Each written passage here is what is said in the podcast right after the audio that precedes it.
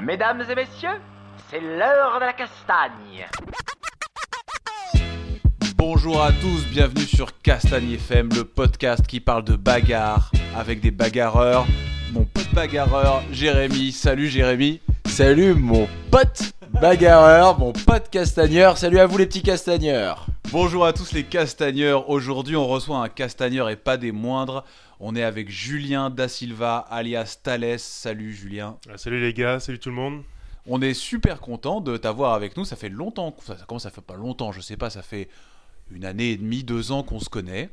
Euh, et là, tu étais sur Paris, puisque tu habites, tu habites à Cognac. Ouais, ouais, ouais. Et euh, tu t'es dit, les gars, je veux passer à Castagne FM. Nous, on a dit, mais carrément, on est super content, carrément. Et, euh, et donc, te voilà dans le studio Castagne FM. Enfin, il a dit je veux passer à Castagne. Euh, Je veux, je veux, je veux. C'est quand même nous qui voulions l'avoir. euh, J'ai dit j'aimerais. il dit tout le temps s'il vous plaît. Toujours. C'est quelqu'un de bien, Julien. Et puis, euh, comme souvent, on n'a pas, les- on n'a pas les moyens de lui refuser quand même. hein. Non, non, non, non, j'aurais eu trop peur. Beaucoup trop peur. Pourtant, il est gentil comme tout, Julien. On passe notre temps à dire, on passe notre temps à dire que euh, on a peur des gens qu'on invite. C'est un problème quand même, non.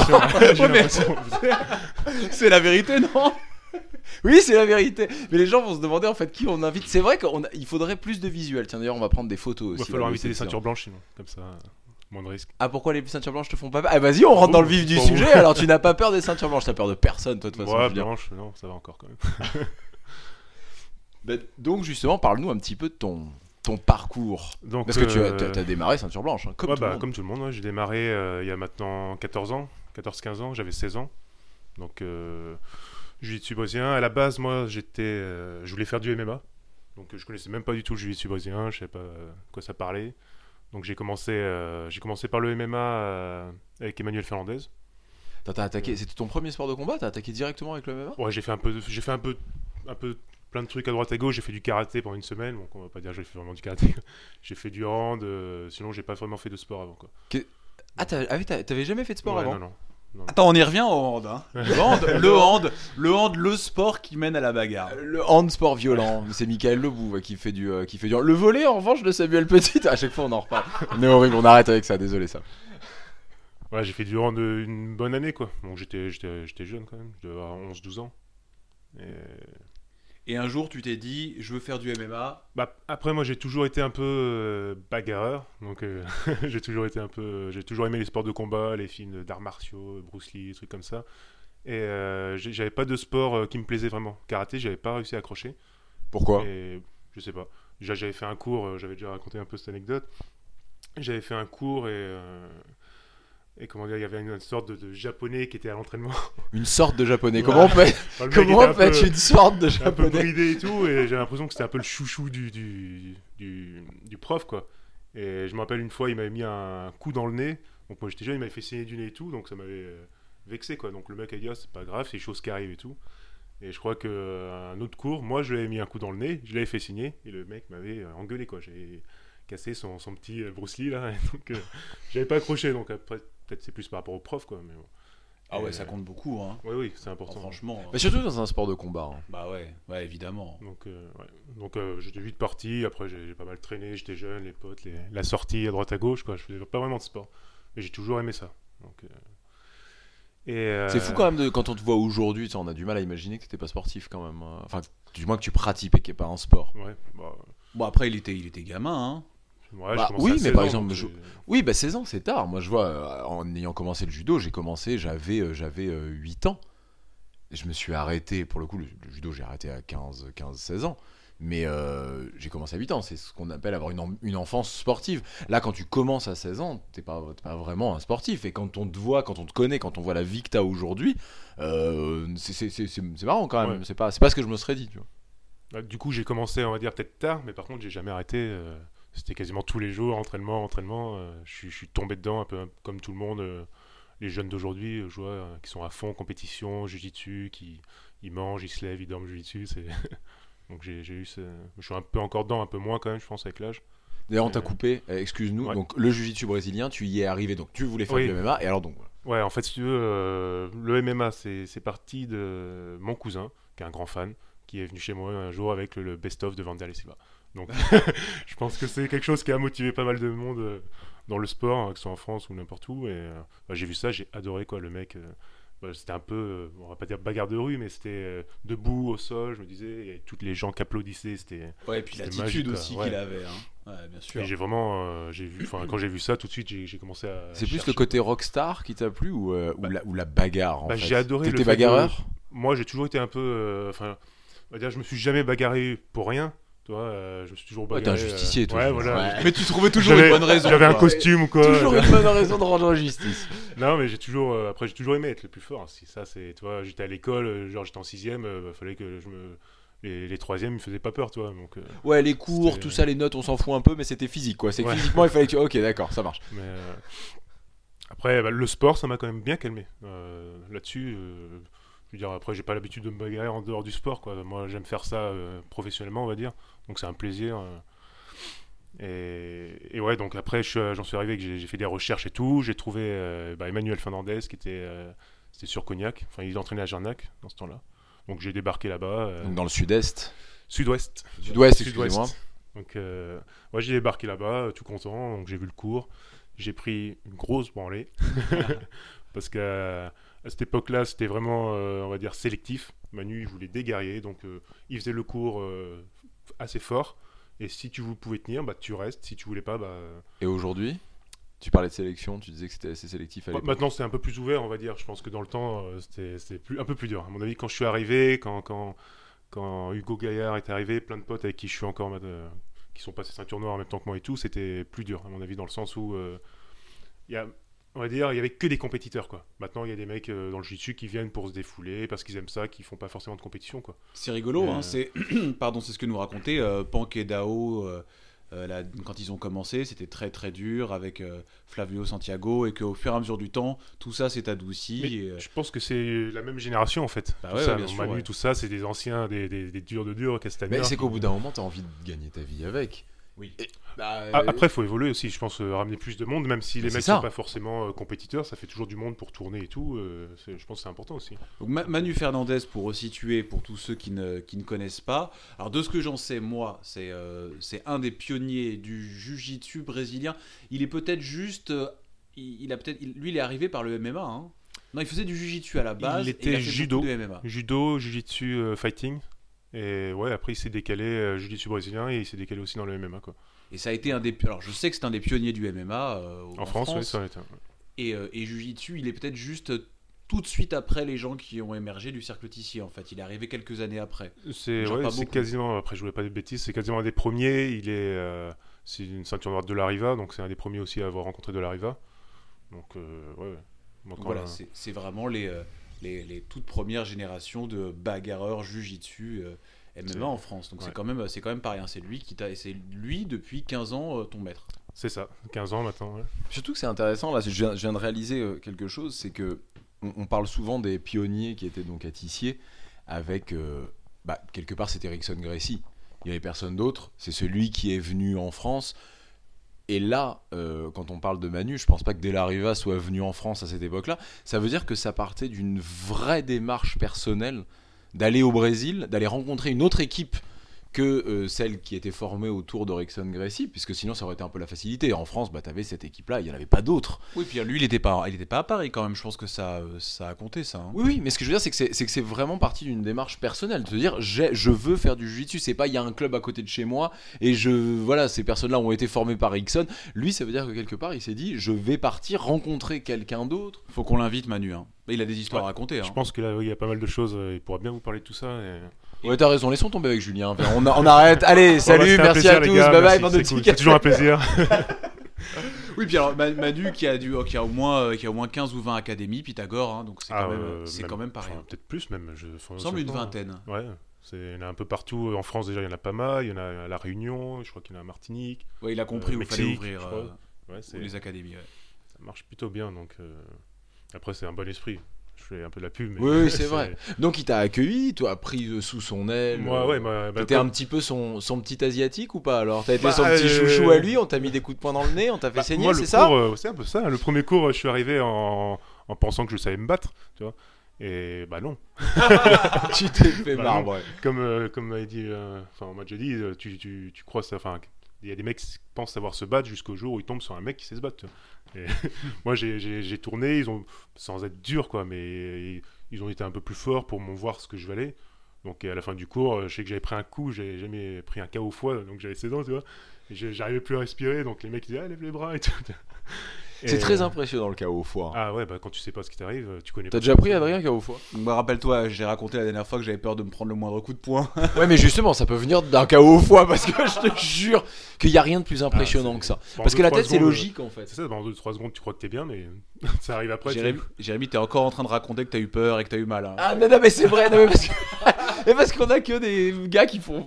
C'est des dangers, je veux dire. y a- On- Oh, mais je sais, je sais, je sais. Et en plus, non, moi, mon premier KO au foie que j'ai pris, c'est avec un pote à moi qui s'appelle Seb, un, qui est un vrai boxeur, boxe anglaise, hein, parce que ça, ça- c'est vraiment un truc de boxeur, ça, de, en anglaise. Et euh, bon, je, je faisais de la boxe thaïlandaise et tout ça, je, je- enfin, je commençais la boxe thaïlandaise à ce moment-là. Je savais pareil, je savais me défendre et tout ça. Mais le, le, le foie, c'est pas quelque chose auquel on pense euh, instinctivement. Parce que si t'es pas boxeur, tu connais pas le foie. Tu sais pas que ça te fait mal et que ça peut te faire tomber, quoi. Et je l'ai pris, pam, comme ça. Et pendant un quand tu te dis, ah, c'est vrai, je l'ai bien encaissé, j'ai fait, j'avais les abdos. Et mon pote, trois secondes après, t'as, la, t'as le genou qui flanche, en fait, le genou qui flanche et tu tombes. Tu peux pas, tu peux pas te retenir. C'est ce qui t'est arrivé, euh, Julien? Je suis pas tombé non plus, mais en fait, ça m'a coupé la respiration. quoi. T'es J'étais beaucoup là, plus fort que moi, tout ça. Ouais. c'est ça que t'essaies de dire. Attention, Non. Julien, quand même. Mais ça m'avait, ça m'avait fait bizarre. ouais.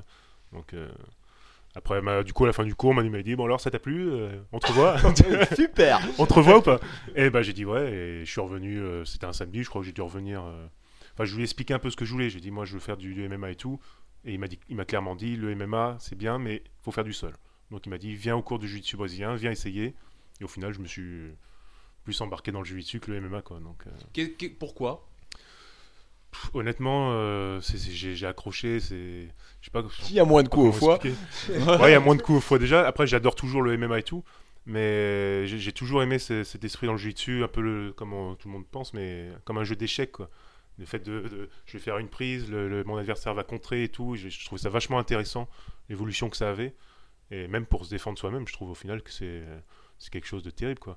Parce qu'après, moi, euh, comment je fais ça par passion, mais je fais ça aussi euh, pour pouvoir me défendre, honnêtement, de, savoir si j'ai un jour j'ai un problème ou quoi, euh, continuer de pouvoir euh.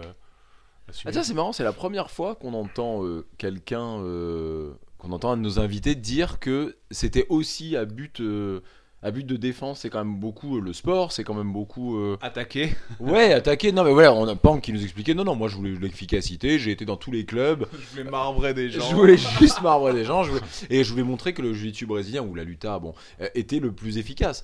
Mais c'est la première fois que quelqu'un dit non, non, il y a- ça venait aussi. Il n'y a pas d'une peur. Je vais pas dire que t'as peur de te faire agresser dans Cognac. Enfin, c'est pas ça que je dis.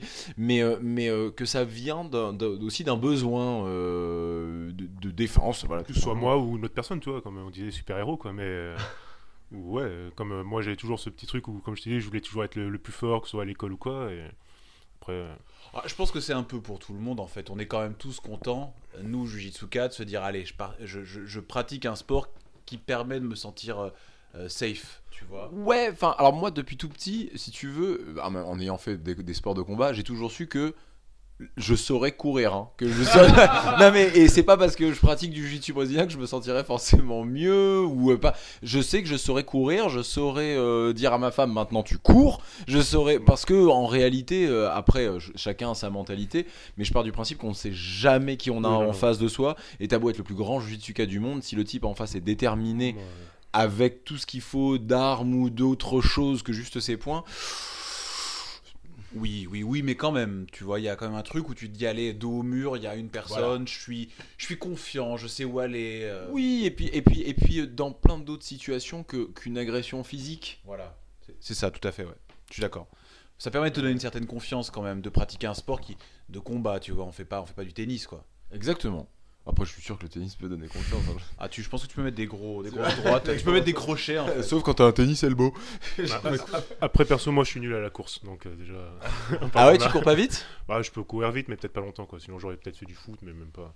Je veux dire, je suis Pas fait du foot. Ouais, peut-être. euh, Non, mais je suis pas un grand fan de, de course, quoi. Je préfère euh, de tout ce qui est footing et tout, j'aime pas du tout. Mais par contre, je préfère faire des côtes. euh, genre, Mais donc en fait, t'es pas un vrai sportif, t'es un bagarreur. Peut-être. Parce que même quand je vois tes prépas, des fois je suis un petit peu et tout, euh, tu fais des vrais prépas quand même. Genre, c'est pas tous les combattants, euh, que ce soit en jiu-jitsu brésilien ou MMA, tu t'entraînes tous les jours Ouais. avec des prépas vraiment énervés. hein. J'ai vu des trucs. Quasiment. ouais. euh, enfin, et là, à ce moment-là, c'est un peu contre toi, quelque part. C'est un peu contre la fatigue, contre l'usure, contre tout ça. Après, en fait, je- c'était plus dans, la, dans, dans le contre, dans la bagarre, que dans le sport purement, en fait. Ouais, peut-être. Après, je, je- Comment dire C'est tout ce qui est prépa et tout, j'aime bien aussi. Je suis pas un grand fan de tout ce qui est musculation, gonflette, tout ça. Mais j'adore. euh, Moi, le sport, euh, on en avait déjà parlé, je crois, c'est que je me sens vivant. toi. Si je fais une grosse préparation qui est dure, je vois que je, je suis à bout. euh, j'adore pendant 3-4 jours avoir des courbatures. Quoi. Je me dis, putain, là, je me sens vivant. Quoi. Ah, c'est le dépassement de soi, le sport. Voilà. hein. C'est ça, en fait. hein. Donc. Ah, mine de rien, tout, ça, ça t'a mené à une, une belle carrière en jiu-jitsu brésilien. T'as pas fait, t'as pas fait n'importe quoi quand même. Enfin, Avec le temps, ouais, ça, ça- je pense que. Et puis fait monté super vite quand même, t'as été ceinture noire assez rapidement. Euh, je pense, non, une dizaine d'années, je crois, 10 ans. Après, je crois que j'ai eu les premières assez rapidement. Euh, je suis passé bleu et violette assez rapidement. Euh, en fait, j'ai eu une grosse progression, on va dire, les, les- la première année en jiu-jitsu, bah, j'étais un peu comme tout le monde, j'apprenais et tout. Euh, je crois que j'ai fait une coupure de, de 15 jours, un mois. Un mois. voilà, une fois en trois ans. C'est, ouais, ouais, je- ouais, j'ai rencontré une nana et tout, donc je, je m'étais un peu décalé, j'étais C'est jeune. toujours une histoire de nana quand même. Un hein. peu. Lançons pas le sujet. Donc, on, euh, on en parlait avant d'enregistrer l'émission. On a décidé qu'on on ne parlerait pas de faire- sujet. Oui, mais parler de Julien, c'est aussi parler des femmes, je pense. C'est- c'est- oui, On va c'est- faire 4 c'est- heures d'émission. ça. Mais du coup, j'ai rencontré une nana, donc j'avais un peu mis le sport de côté. euh, après, c'était une sportive aussi, judokate et tout. Et euh, donc j'ai coupé et j'étais revenu. Après, Manu s'était dé- déplacé à Cognac, donc là où j'y vais. Donc euh, avec le père de cette fille qui était préparateur physique. Donc, euh, et quand je suis revenu, en fait, j'ai eu un gros déclic. On va dire que certaines personnes qui me battaient me battaient plus. Certaines personnes, que je, je battais pas, je les battais. Et j'ai eu un gros déclic, je pense. Tu peux nous en parler C'était quoi ce déclic? Enfin, Je sais pas, tu peux mettre des mots dessus ou pas? Je sais pas, bah encore une fois, peut-être que je voulais être le plus fort, peut-être vis-à-vis de cette nana ou quoi. Je voulais devenir, euh, pouvoir mieux me défendre. euh, je sais pas comment dire, ça, je sais pas comment vraiment c'est arrivé au final. Je pense qu'il y, a- il y a plusieurs personnes qui ont un déclic dans le jiu-jitsu, c'est un peu comme ça. C'est par étapes. Est-ce que euh, ça t'est arrivé, genre en un cours, tu tournais avec quelqu'un et tu t'es rendu, tu as, t'as- compris, parce que tu parles de déclic, le déclic Ouais. c'est censé par définition être euh, hyper rapide, immédiat, tu vois, sur un moment vraiment euh, défini. Est-ce que tu as ce souvenir de quand. Parce que, en fait, le truc, c'est que moi, j'ai ce souvenir du déclic que j'ai eu. On parle Ouais. souvent de déclic en jiu-jitsu, ouais. J'ai eu ce souvenir de ce déclic, je sais exactement avec qui je tournais, je sais exactement où j'étais. Et, ah, et sur quelle position j'étais. Et je me suis dit, mais en fait, tout est effectivement dans la forme de corps Ouais, c'est ça. tout vient de la forme de ton corps. Pas de ta pensée, de machin, mais de la position dans laquelle tu es, de la forme de ton corps. Et je me rappelle exactement où j'étais.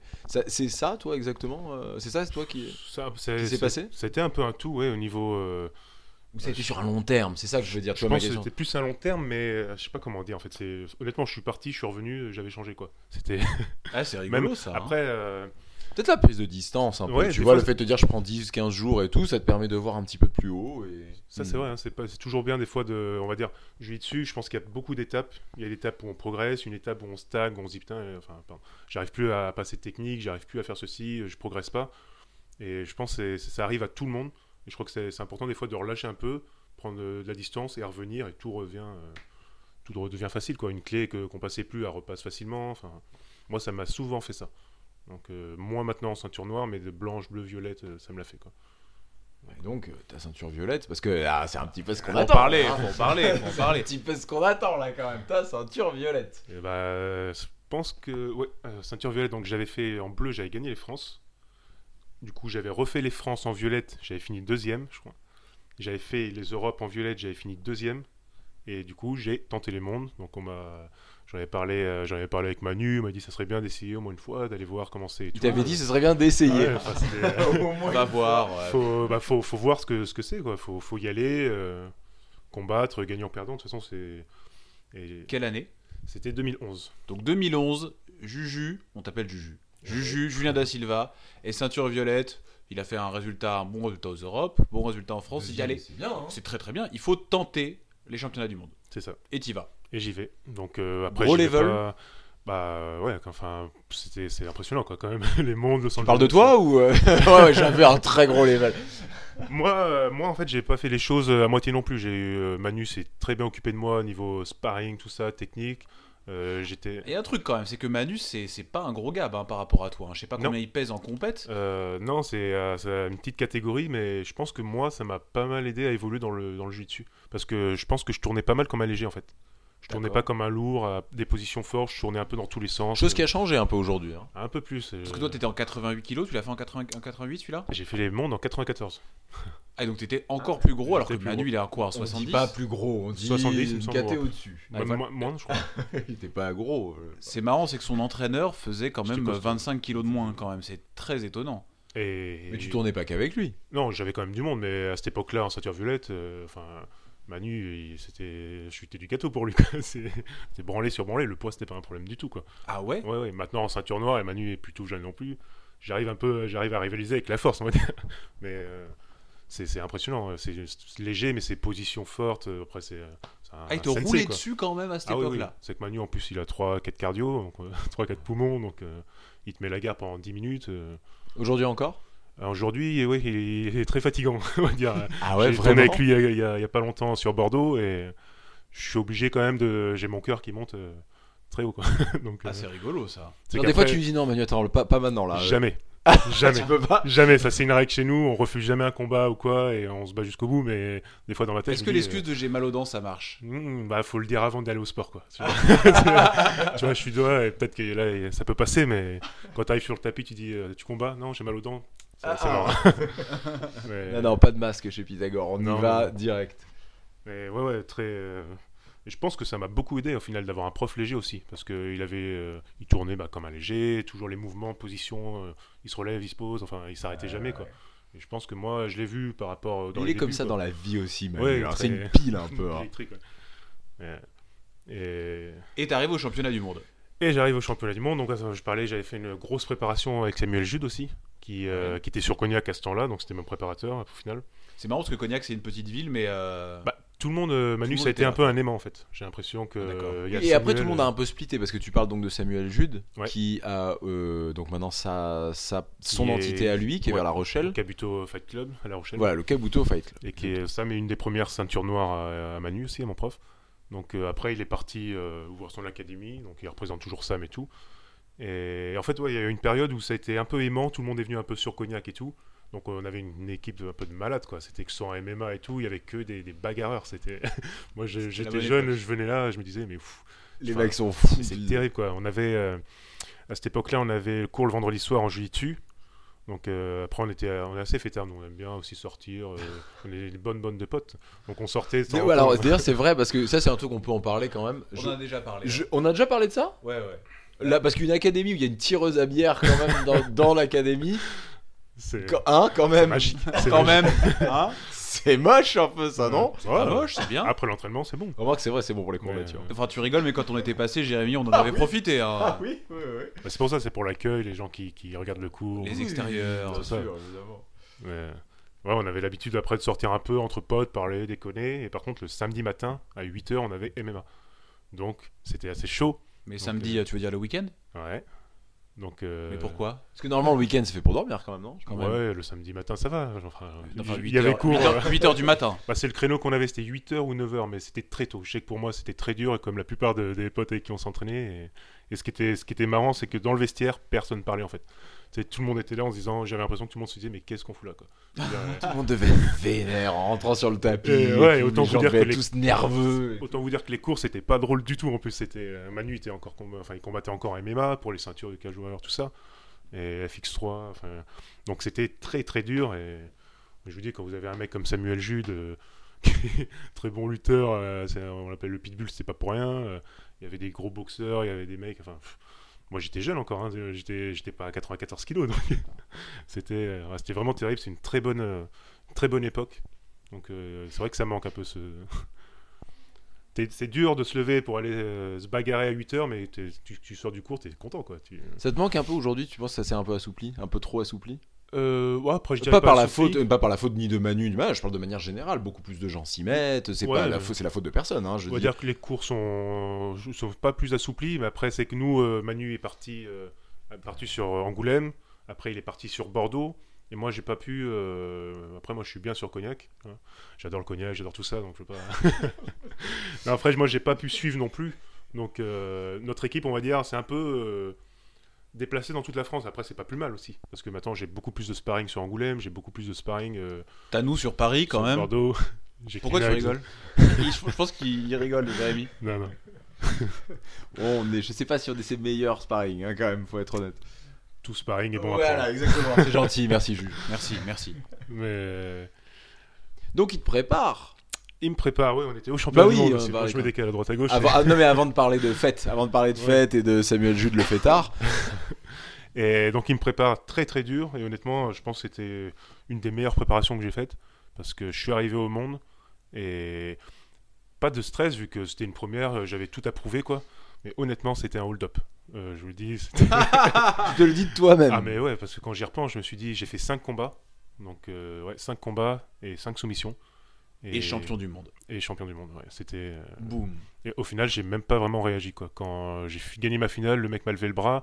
J'ai pas, j'ai pas pu gueuler. Je me suis dit, Ouvrir ton je me ki. suis- Ouais, ouais. J'ai, en fait, il m'a levé le bras. J'ai fait, euh, ouais. Tu vois, peut-être un peu euh, mec endormi quoi. Oh, et- tu savais que t'avais déjà gagné là, c'était pas une décision arbitrale quand même. Oui. Bah après, on va dire Ouais, que mais les. lever le bras, il y a un truc quand même. Non mais c'est vrai. Probablement. Ouais, non mais il y a un truc. Tu t'as jamais gagné un combat en compétition? On peut, on peut changer de sujet s'il te plaît Ah, il a jamais gagné un combat. Ouh On en parle de dernière prestation en compétition ou pas? Bon, ouais, on pourrait. T'as gagné quoi? Euh, non, gagné. Alors, si, si, bah si, euh, les sélections aux France. euh, si, bon, après, j'ai pas été faire les France. Mais si, si, quand même. t'a levé le bras si. quoi. Ouais, ouais, ah, bah Tu- oui, tu connais plusieurs cette fois. sensation, Bien sûr, ouais, plusieurs fois. connais. Ouais, ouais. Bon les mecs, Tu connais ou pas je me tire, je m'en vais, salut, voilà, je me retire de Castagny FM. C'était sympa, merci, Ouais, à tous. Salut, bande de petits castagneurs. Vous allez me manquer. Et donc, pas plus de réactions que ça. Bah non, en fait, je crois que j'ai pas réalisé moi-même euh, ce qui était arrivé parce que les premiers combats sont passés très très vite en final. Euh, je crois que le premier c'était moins d'une minute, le T'as deuxième. sorti c'est des pareil. gros noms. C'est. euh, Et, bah, après moi les mecs, euh, franchement, j'y connais rien au niveau pas- des noms et tout.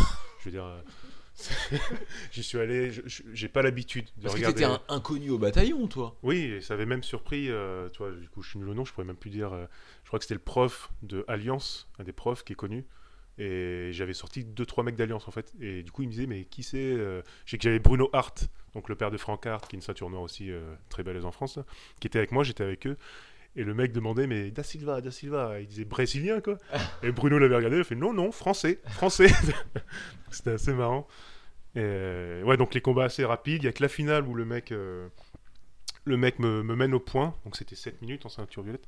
Le mec me mène au point, et on va dire, euh, j'ai eu un petit moment de relâchement dans ma tête où je me suis dit, euh, deuxième, c'est cool, quoi. Je suis deuxième au monde, quoi.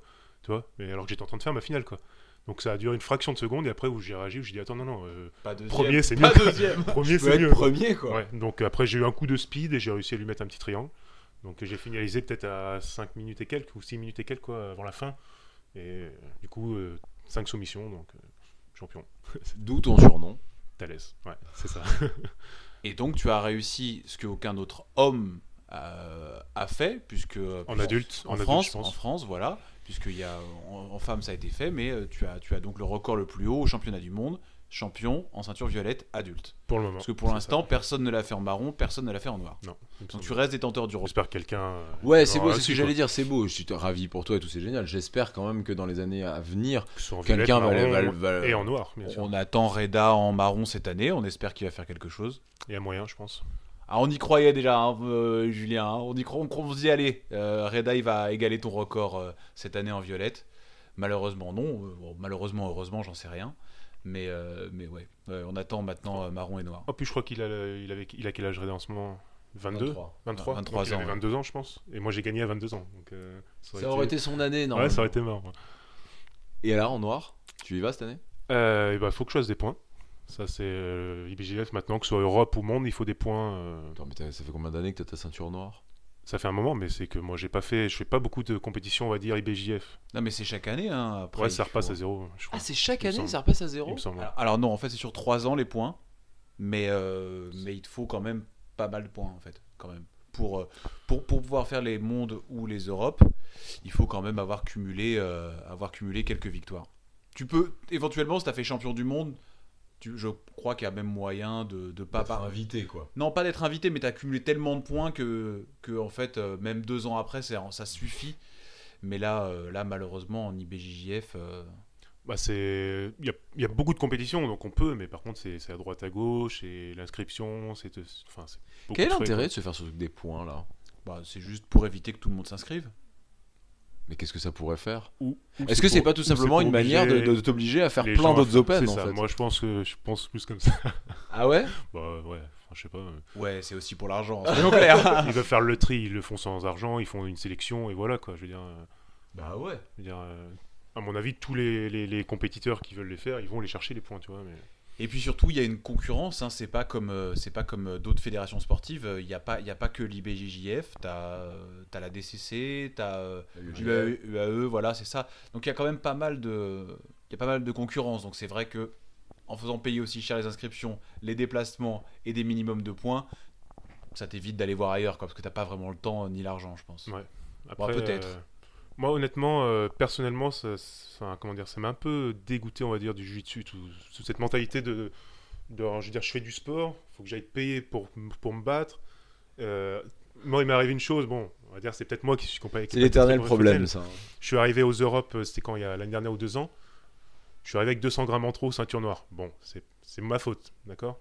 Mais je veux dire, les mecs m'ont pas laissé combattre, quoi.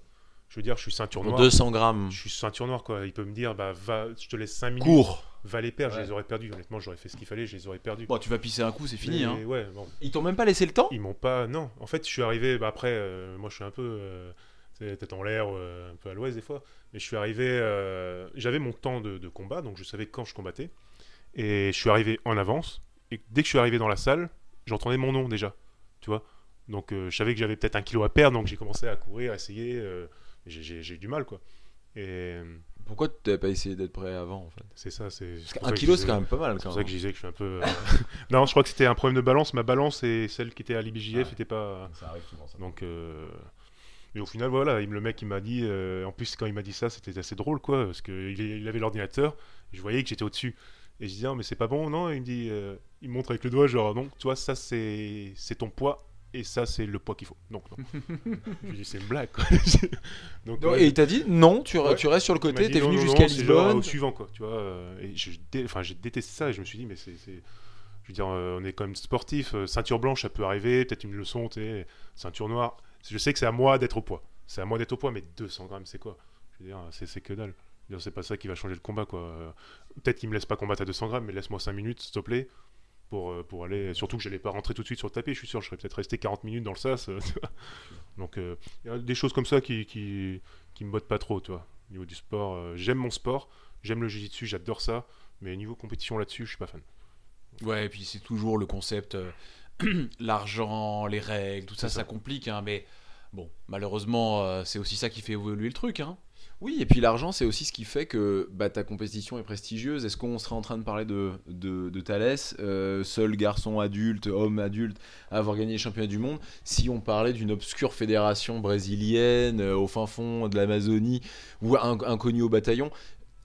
Là, euh, les médailles sont belles, c'est hyper représenté sur les médias, ça fait du bruit, on va dire, au niveau local, au niveau média. c'est aussi ça qui fait que c'est prestigieux.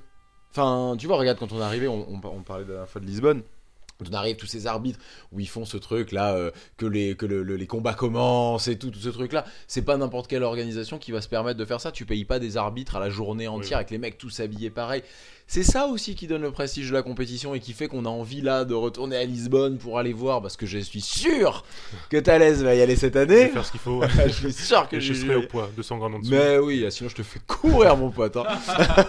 Eh, cette année à Lisbonne, tu te rappelles, on en a fait courir quelques-uns. Hein. C'est C'était nous. vrai. Ouais, on en a fait courir, crier, on a... ça a été Le problème, c'est qu'il y a trop de restos à Lisbonne, quoi. Ah ouais, ouais. Bah, T'arrives le jour de ton combat. Ah non, toi tu combats. Ah mais non, dernier jour, toi. Souvent le dernier jour, ouais, c'est ça. Ah, et puis la bouffe portugaise, le, le- en, ça, en plus le problème des restos portugais, c'est que c'est beaucoup à volonté et tout, Ouais. tout, tout ce qui va pas, c'est j'ai un petit Ok, mental. tu sais ce qu'on dit, Juju On fait le pacte aujourd'hui. On va venir avec toi à Lisbonne parce qu'on est obligé de crier pour toi, c'est obligatoire.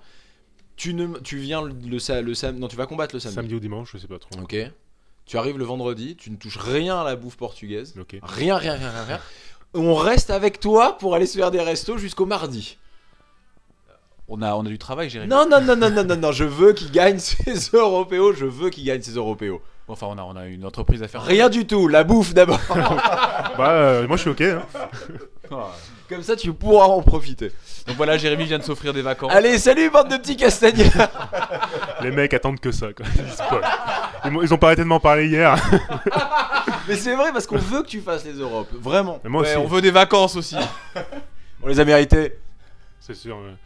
Bah, j'ai... C'est pareil, là pour les Europes, il va me falloir des points. Donc là, j'ai prévu plusieurs compétitions IBGF quand même. Donc je vais faire le- l'effort de me déplacer. Alors attendez, hein. on a un petit problème. Il y a quelqu'un qui joue de la trompette euh, Pas loin de chez nous. en bas du studio. Il est sympa quand même. Enfin, je sais pas si ça C'est s'entend. pas au si mal d'ailleurs en plus. hein. Ouais, je sais pas si ça s'entend vraiment au micro. hein. On verra, mais. euh, Bon, on continue. Ouais, c'est plaisant. Ouais, voilà, ouais. Ah si, là c'est sûr qu'on l'entend bien là maintenant.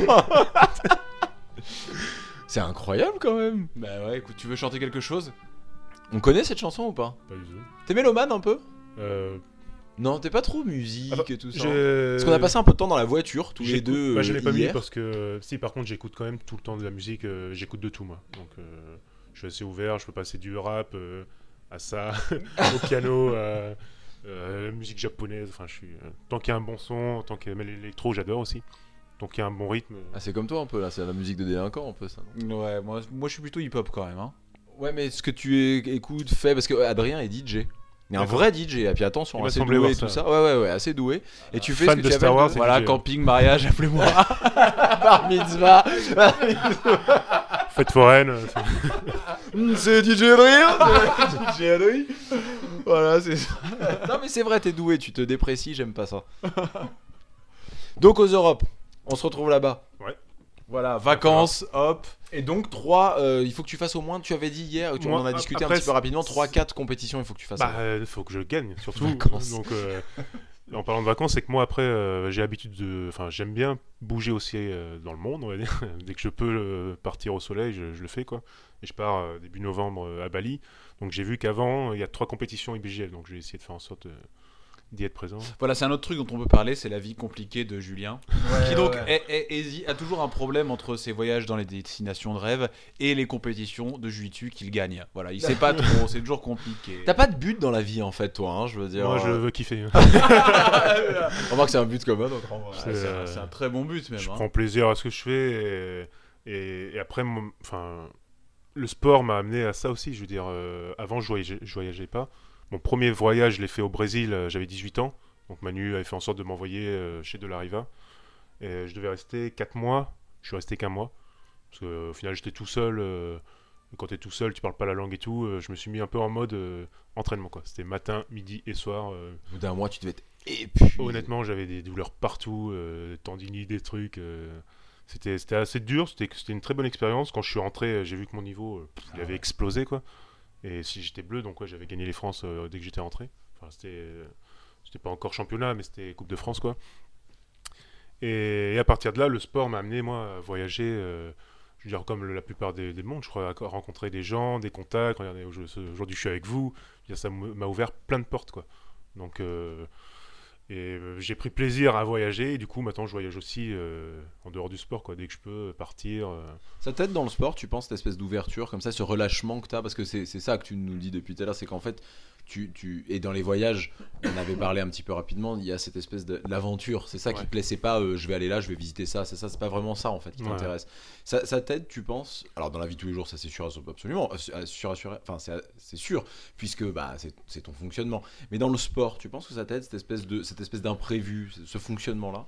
Bon, je pense, ouais. Après, je suis assez euh, ouais, détendu là-dessus. Je me prends pas vraiment la tête. euh. Après, j'ai mon stress comme tout le monde, je pense, au niveau compétition et tout. Ça se voit peut-être pas, mais euh, je pense que oui, ça m'aide beaucoup. hein.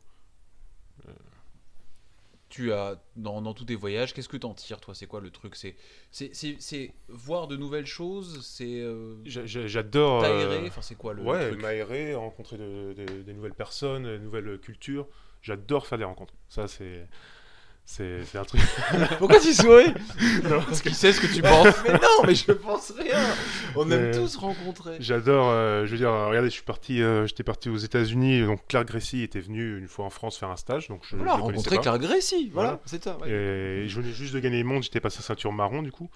Et euh, du coup, on avait bien parlé et tout. Il m'avait dit, bah, T'étais un viens- peu connu quand t'es arrivé. Ah, c'est parce que le côté de gagner les mondes, t'étais un peu connu quand t'es arrivé. Il savait que c'était Julien Da Silva qui avait fait. Que dalle, je crois. S'en fout Ouais. complètement. que dalle. J'étais juste un mec qui avait fait un truc une fois, toi. euh, je pense que j'aurais gagné peut-être les mondes deux, trois fois après. Peut-être qu'ils auraient commencé. euh. Mais j'avais gagné. Il m'avait. Enfin, je pense qu'il avait dit que c'était vraiment bien. Et euh, il m'avait proposé. Il m'a dit quand tu veux, tu viens à San Diego. euh. Du coup, j'y suis allé. Donc, euh, j'y suis allé. Donc, j'ai rencontré Claire. J'ai vécu ouais, deux semaines chez lui. Et de là, j'ai rencontré d'autres personnes. Donc, euh, Brandon Walensky, qui est devenu euh, un très bon pote, genre un de mes meilleurs potes. Et je veux dire. euh, de contact à contact. Maintenant, c'est le sport qui m'a amené tout ça. Je peux aller aux États-Unis, je suis logé, je peux aller, je peux aller en Thaïlande, je peux aller en Australie, je peux aller grâce au sport, je pense. Donc, euh, Quand tu dis euh, Thaïlande et Australie, t'es logé chez qui? Pareil, dans le Jiu-Jitsu brésilien ou? Ouais, des amis. Ouais. Euh, Je vais, je vais juste essayer de le piéger, juste pour bien comprendre le fonctionnement. Je pense que les gens ont bien compris là. C'est sympa, c'est sympa. donc ouais, c'est, c'est, moi c'est un, on va dire euh, le jiu-jitsu, euh, je gagne pas ma vie dedans, clairement, mais ce que ça m'apporte à côté, c'est juste magique, quoi. Ça, ça me suffit largement, quoi. Franchement, de, de rencontrer, je veux dire, les sponsors, j'ai, pu avoir des sponsors maintenant, euh, peut-être grâce à mon niveau et tout.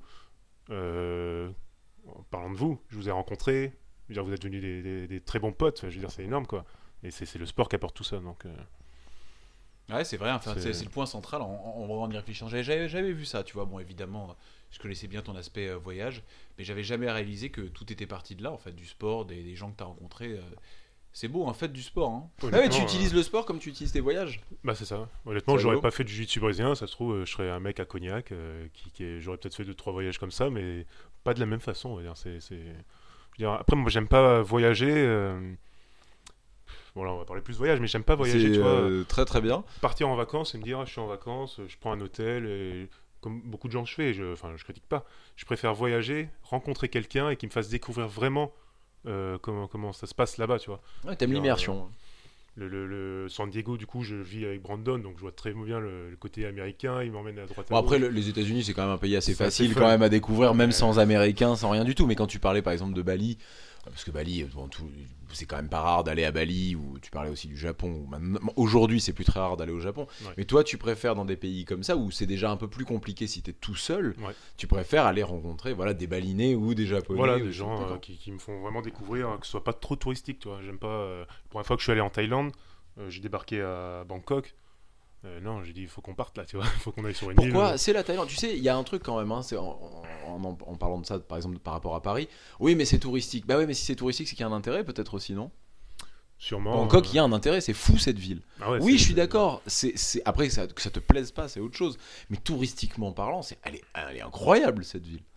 C'est après moi je suis pas trop. euh, Son côté électrique comme ouais, ça, ouais. cette espèce de, de- de- c'est, Mais- effervescent tout le temps, tout le temps. C'est la vraie ville qui dort jamais, Bangkok. ça, hein. ça. Vraiment, j'ai- moi j'ai vu nul- ça nulle part ailleurs. Ouais, après, moi j'ai préféré. euh, mon voyage en Thaïlande, j'ai préféré tout ce qui était un peu plus euh, à l'écart. Tu vois, les petites îles, les trucs comme ça, euh, se retrouver un peu. donc euh, après, je suis, je suis un gros fêtard, hein, donc euh, j'aime bien aussi de temps en temps. euh, T'es un gros fêtard. Ouais, ouais, j'aime bien ça. ça permet les rencontres. ça- J'allais en venir, non, j'aime bien sortir, j'aime bien parler avec des gens, j'ai- j'aime bien euh, faire des rencontres. Ouais. Le prochain lieu touristique qu'on va te faire rencontrer, enfin qu'on va te faire découvrir un peu, c'est Paris. Hier, tu nous confiais que tu connais, euh, que tu connais pas très bien en fait. Ouais, à chaque fois je vais en coup de vent parce que c'est trop speed pour moi, quoi. Pareil, c'est, c'est... Après, je connais pas vraiment au final. Je connais pas vraiment. C'est vrai On que c'est joli, il y a des On monuments va te partout. sortir, tout, on va mais- t'amener en boîte, on va faire faire des rencontres. J'ai déjà fait pas mal de boîtes. Pape, c'est déjà chargé de ça. le mec n'est jamais sor- venu à Paris, mais il a déjà fait les boîtes. C'est-à-dire que le reste, non, tu vois. Notre, Attends, euh, il dit que Pape s'est chargé de le sortir en notre boîte. ami Pape, ouais, c'est déjà occupé de moi Pape là-dessus. Guisset euh, de la Fighter Family. C'est lui-même. Reçu à ce même micro, il t'a sorti en boîte. Ouais, il m'a emmené. t'as des photos, t'as des trucs? Non. Il t'a emmené où? Il t'a emmené où? Qu'est-ce qui t'a fait Euh, voir de Paris? Il m'a. Où est-ce qu'on avait été euh, Je crois que c'était une boîte qui était euh, vers l'Arc de Triomphe. Alors je sais plus, honnêtement, je pourrais pas dire le nom. Mais c'était vraiment cool. C'est tout ce qui t'a fait voir de Paris? Bah, évidemment, euh, quoi d'autre? Si ça et des restos. Après, Non, mais enfin, il y a quand même des. bah, Après, je y a des millions je de choses à vraiment, voir à Paris. Je passe vraiment en coup de vent. Je crois que j'étais passé un soir, tu vois. Euh, donc il m'a dit ah, bah tu passes, euh, viens là. Et du coup on était sortis, euh, c'était assez cool quoi. Mais, euh, je, je vais jamais vraiment rester longtemps à Paris quoi, deux trois jours max. euh. donc euh, après je suis curieux de découvrir aussi. Hein. Je vais pas faire mon mec, non c'est pas bien, je reste à Cognac. pas de souci là-dessus. Et aujourd'hui, donc là, bon, maintenant tu vis à Cognac et tout ça, tu donnes, tu donnes des cours? Comment t'as évolué au sein de, de Pythagore? Euh, donc moi ouais j'ai toujours euh, C'est un vrai truc, ça, qui est quand même un après, hein, quand même. Après les compétitions, il y a un moment où tu vas t'arrêter. Qu'est-ce que tu vas faire? Parce que tu travailles à côté, hein. ouais je travaille à, je travaille à côté, euh, je fais de la sécurité on va dire. D'accord après moi, j'ai toujours préféré rester compétiteur. Tu vois, au début, je voulais pas forcément. Quand Manu est parti à Angoulême après à Bordeaux, euh, je voulais, je me voyais pas donner les cours tout de suite. euh, je voulais rester le mec euh, qui apprend, qui reste compétiteur et tout. Donc, j'ai, j'ai- je m'en suis pas forcément occupé. Maintenant, là, je commence à donner les cours depuis deux mois. Donc, euh, j'ai repris un peu cognac. Et c'est vrai que c'est différent. J'apprends, enfin, je découvre le jiu-jitsu un peu différemment, quoi. Et c'est vraiment plaisant aussi d'être instructeur, quoi. Donc, euh, On était avec toi hier, tu as donné le cours donc à la Fighter euh, Family, Yes, euh, ouais. voilà. Bah, c'était vachement bien. Je trouvais que t'expliquais très très bien. Enfin, c'était simple. Tu passais pas des heures à faire des explications. T'expliquais bien. C'était, enfin, enfin, je sais pas. Pour moi, t'as as vraiment le truc, quoi. C'est Ouais. assez marrant. Quand on s'est connus, je me suis dit, il fera pas ça. Et là, tu nous parlais de tes projets, machin. Tu nous disais, allez, euh, je vais donner des cours. Bah, euh, moi, j'étais, enfin, pas bluffé parce que je sais très bien qu'à ton niveau technique, Ah, donner c'est deux choses différentes. hein. oui, mais il est. Enfin, n'importe quelle ceinture noire est quand même capable de t'expliquer un petit peu, un minimum. Mais en tout cas, moi j'ai trouvé que tu avais le vrai truc. Donc, euh, donc Après, voilà, je pense bravo. qu'il y a... Merci. Après, je pense qu'il y y, y a des mecs qui sont doués pour ça, qui sont très pédagogues, et il y en a d'autres qui sont doués pour la compétition. Euh, je pense que chacun a son truc aussi. Bon, je pense que peut-être que ouais, j'ai un peu ce truc euh, niveau pédagogie. Après, euh, moi, je prends vraiment plaisir, comme hier, à montrer quelque chose que j'aime faire. Tu vois, je suis pas du genre à regarder, euh, je montre ce que je fais, moi, ça marche, donc je le montre. Oui, d'ailleurs, j'étais très étonné parce que le, le truc. Donc, en fait, le principe de fonctionnement de ce, ce à quoi on a assisté hier, parce que donc on est venu, c'est ce qu'a mis euh, sur place, a mis en- sur pied, excusez-moi, a mis sur pied euh, Pape, donc à la Fighter Family. C'est une fois par mois. Alors là, donc ça va, il va y avoir deux fois par mois parce que tu es venu. euh, euh, cette- ce, ce mois aussi. Euh, il fait venir une ceinture noire extérieure à son club et c'est une sorte de, d'open class, une sorte de, ouais, de workshop un, échange, petit ouais. peu, voilà, un échange. Euh, donc ça s'appelle Black Ops, si je ne m'abuse, à la Fighter Family. Euh, et euh, j'ai trouvé, donc premièrement, moi j'ai vraiment, j'ai, trouvé ça, j'ai trouvé ça, j'ai trouvé ça vraiment chouette. Et donc hier tu, tu participais à ça et un, un, le, le- le premier que tu fais, le, premier cours extérieur à ton club que tu fais, machin, tu as montré ton triangle. Ouais, J'étais super étonné, je me suis dit, mais. Parce qu'au départ, tu as montré un renversement qui était très intéressant Que parce qu'il est j'utilise- hyper simple. que j'utilise beaucoup aussi. hyper, oui, mais Donc, euh, bon, un- bon c'est un renversement, tu vois, il n'y a, y a pas le côté. euh, la, la finition, c'est quand même très particulier. Ouais. Quoi, hein. Euh, et tu as montré ce triangle qui t'a amené ben, à être champion du monde. Quand C'est même. ça. Et, je me suis dit, alors que tu n'avais pas, pas vraiment voulu me le montrer, fois où on était venu tourner, tu m'as fait non, mais c'est mon triangle et tout. Je n'avais pas vraiment compris, mais j'avais halluciné que le fait de ne pas pouvoir. Ton, ton, ton setup, enfin, l'installation du triangle est incroyable. Cette installation est absolument incroyable. Et c'est ça que tu as montré hier. J'étais vraiment étonné. Après, ouais, moi je, je pense que ma, façon de penser là-dessus, c'est que au bout d'un moment, euh, si tu veux évoluer, je veux dire, euh, c'est bien de les gens s'ils connaissent ta technique, ils vont commencer à la contrer, et toi tu vas évoluer en changeant des trucs aussi. C'est important, je pense. C'est exactement Donc, euh, ce que nous racontait Olivier Mako à ce même micro euh, quand, quand on l'a eu, euh, quand on l'a eu ici il y, a, il y a quelques mois. Il racontait la même chose sur la menotte. Tu connais la menotte? Oui, j'ai, euh, T'as regardé les vidéos? Travaillé, j'ai travaillé un peu ça. Ah, magnifique. Je suis, je suis prêt. Écoute, la, la, la- la MK Team est pas loin d'ici. hein, Tu peux y aller. il t'attend. Bon, il est pas là cette semaine. T'as du bol, je pense. Mais ouais, c'est, c'est important de. euh, je- ma vision moi du jiu-jitsu, c'est c'est pareil. Quand je combats, je fais pas de cadeaux forcément, tu vois. Je me dis le mec. Ouais, c'est vrai. Je veux dire, Non, mais c'est vrai. Mais- C'est un truc qui m'avait impressionné la première fois où j'avais tourné. Après, je sais pas comment ça avait été avec toi, mais euh, ah ouais. bon, après, voilà, une fois de plus, moi c'est quelque chose qui me dérange pas. Mais euh, tu m'étais rentré dedans direct Ouais, et tout. Je me suis dit ah ouais, cool, tu vois. Genre on n'est pas là pour. euh, Avec moi, il avait été une, crème. Il était hyper gentil. C'est toi. hein. Mais je savais plus soumis, je crois. Ouais, moi, c'est parce que je refusais, tu vois, il y avait un truc comme ça, je, ah, tu sais, je me relevais, je, refusais. Cette quoi. émission est dure pour moi. J'en prends pas la gueule. Je vous aimais mieux avant. hein. Non, mais c'est vrai, et, c'est- et, et- et- et tu fais pas de cadeau.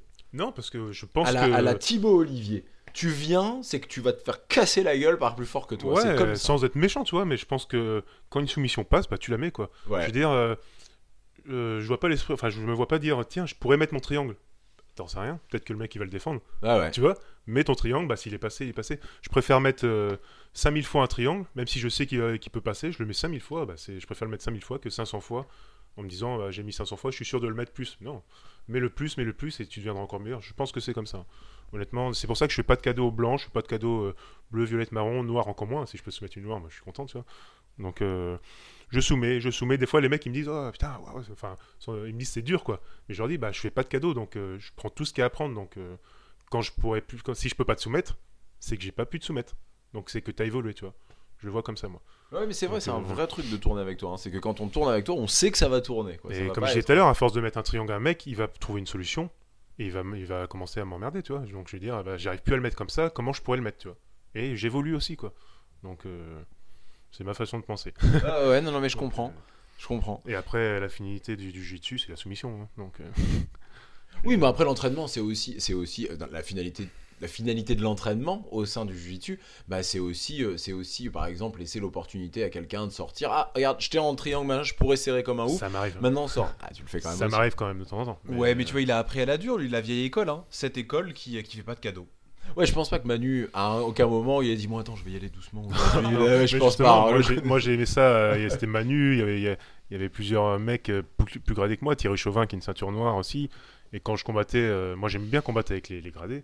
Et il me mettait les branlés, tu vois. Et petit à petit, bah, j'arrivais à me défendre.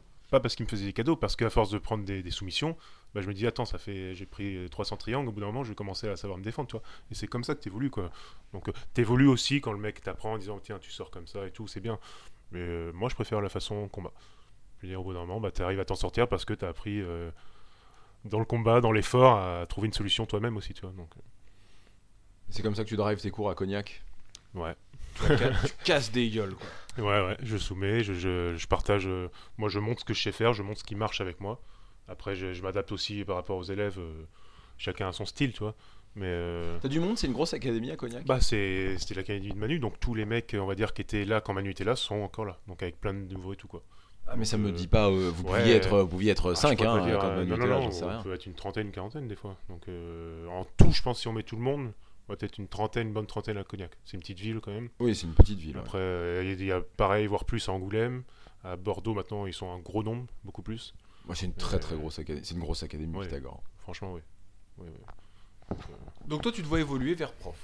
Enfin, c'est un truc qui te, qui te botte maintenant. Tu te dis, allez, je me vois bien. euh, Bah, je prends plaisir là à donner des cours, à voir, euh, voir les élèves évoluer. En fait, c'est vraiment plaisant quoi. De se dire, bah tiens, tu lui montres ce que toi tu sais faire, le mec arrive à s'en sortir, il gagne. Enfin, c'est plaisant quoi. C'est- Ouais. Peut-être peut que c'est l'âge aussi. tu- c'est- je, je pense que c'est l'évolution normale, un petit peu.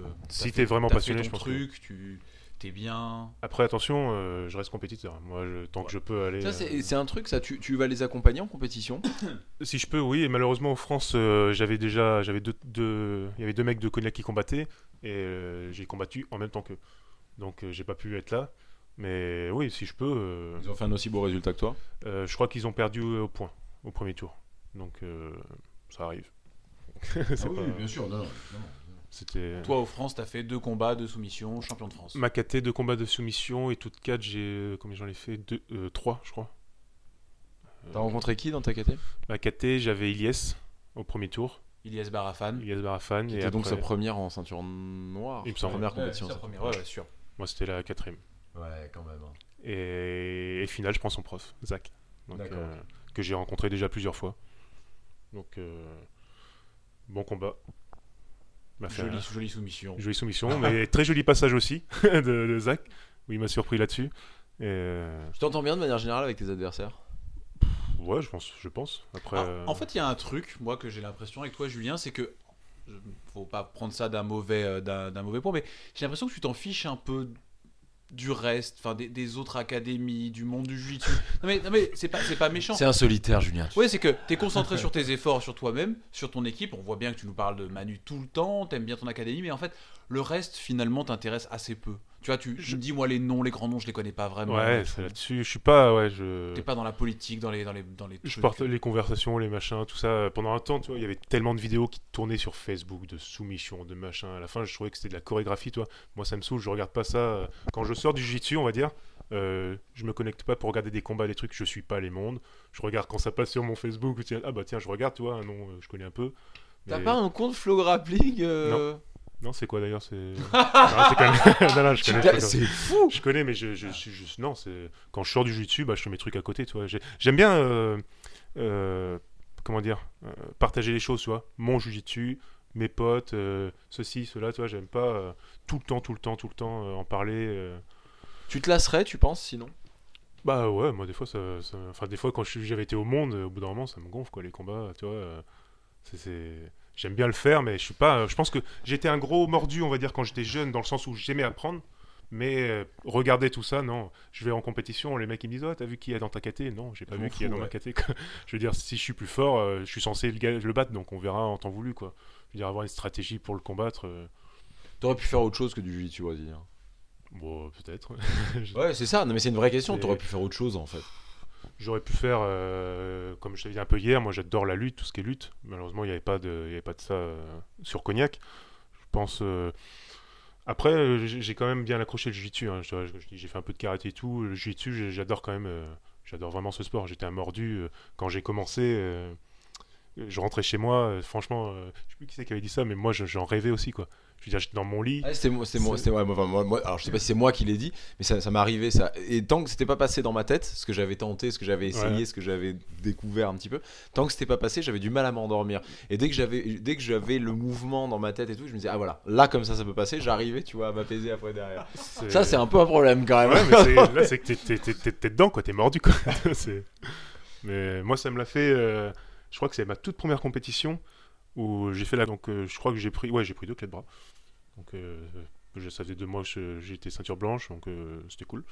Mais et quand je suis rentré chez moi, donc je me suis couché et pour moi, j'étais en compétition. Donc, je bougeais dans mon lit à faire des langousses, des conneries. Et après, des fois, je réagissais, je me disais, mais attends, oh, mec, t'es chez toi, quoi. Alors, je me rendormais, je retournais en compète. c'est l'adrénaline qui ça à fait ça souvent quand j'étais plus jeune, même des fois, ça peut-être arrivé à certains, mais de rêver de technique. Quoi. Ah des oui, trucs que t'as sûr. jamais vu, tu le vois, tu dis putain, mais c'est génial, faut que je fasse ça demain, toi. Mais toi, toi, Et- t'as jamais été genre YouTube ou des choses comme ça, juste dans tes rêves en fait. quoi. Tu J'ai regardé un peu euh, au début, il y avait les- tout ce qui était bouquin et tout, mais au- aujourd'hui, non, franchement, après, c'est. Je veux dire, si je veux voir, ma- Manu m'apprend plein tu de fais choses. confiance à euh, Ma- c'est ce que j'allais dire. voilà, T'as Manu, dire, tu euh, fais confiance à Manu. Moi, j'ai déjà mon jeu, j'arrive maintenant aussi à évoluer, je veux dire, à trouver des choses moi-même, tu vois. Je veux dire, euh, il y a beaucoup de, on voit beaucoup, beaucoup de choses sur Internet qui sont très bien, je trouve qu'il y a beaucoup, c'est de la chorégraphie, quoi. Je veux dire, euh, faire 50 roulades pour aller chercher un truc, moi, c'est pas mon style, quoi. Je veux dire, euh, je préfère. euh, C'était quoi ton expression hier Jujitsu tuning ou un truc du genre c'est ce qu'on dit un peu chez nous, quoi. Jujitsu tuning, ouais, tu fais deux roulades pour choper le bras. C'est ça, ça, c'est quand c'est un peu, ça sort un peu du lot, tu vois. Ah, c'était Mais- c'était rigolo comme expression. ouais. C'est ce Ça, qu'on c'est pas ton truc, toi. C'est mon truc parce que je le faisais, je fais pas mal de choses. euh, je veux dire, tout ce qui est berimbolo, euh, genre tu, tu fais une berimbolo, tu sors la jambe, tu repasses la jambe pour machin, pour prendre le dos, pour faire un tour, pour arriver dans le dos. Il y a plus simple quoi. Je veux dire, tu peux prendre le dos. Ah, mais Voilà, tu peux prendre le dos tires. plus vite des fois, mais Ouais, mais ça, je pense qu'il y a un côté un petit peu. euh, Pour faire rêver un petit peu. Ouais, ouais, pour faire clair. rêver le, le, le, le- le chaland, pour faire rêver le passant, tu vois. Il faut que les gens qui viennent faire leur cours d'essai, ils en prennent plein la vue. Si c'est pour voir des gorilles se rentrer dedans, non mais c'est vrai, c'est un vrai truc. Et puis c'est tout fait, écrasé entre des cuisses. Enfin, tu vois. euh, Ouais. Le qui découvre le vrai jujitsu, le vrai bonheur du jujitsu, quoi. Le vrai, tiens, sans mon aisselle, sans mon entrejambe, tiens, vas-y, mon coup Mais dans non, mais la parce que c'est un truc qu'on a quand même envie. Et on rejoint ce qu'on disait tout à l'heure. On a envie que les gens viennent s'inscrire. On a envie que les gens viennent s'inscrire. C'est logique. C'est logique. À un moment, faut en vivre. Ouais, faut ouais. en vivre. Oui, oui, puis voilà, c'est exa- exactement. Exactement. après, euh, euh, moi, moi, je suis quand même euh, peut-être ancienne école ou quoi, mais je suis vieux jujitsu quoi. Je veux dire, euh, passage de garde, bon passage, passer la garde, soumission, tu vois. euh, je pense que c'est mon style là-dessus. Ouais, et puis bon, chacun son truc. Puis 14 ans de jujitsu, euh, voilà, t'es pas, t'es pas un bébé jujitsu, hein. hein. Ouais. Après, je suis capable d'être, euh, je pense, euh, imprévisible là-dessus. Je peux, je dirais bien mollo, je sais la faire quoi. S'il faut la faire, je la ferai, toi. je préfère la contrer. Mais, mais voilà. Euh, si tu continues à apprendre les entre guillemets nouvelles techniques, il y a pas de raison. Après, c'est c'est important quand tu es compétiteur et tout, ou même quand tu fais jiu de voir ce qui se passe quand même, toi. Le jiu ça évolue tout le temps. Je veux dire, euh, pendant un temps, euh, il y avait tout ce qui était là, enfin, c'est même encore, tout ce qui était l'appel. Moi, la première fois que j'ai pris une lapel, c'était chez Clark Gracie par une ceinture bleue.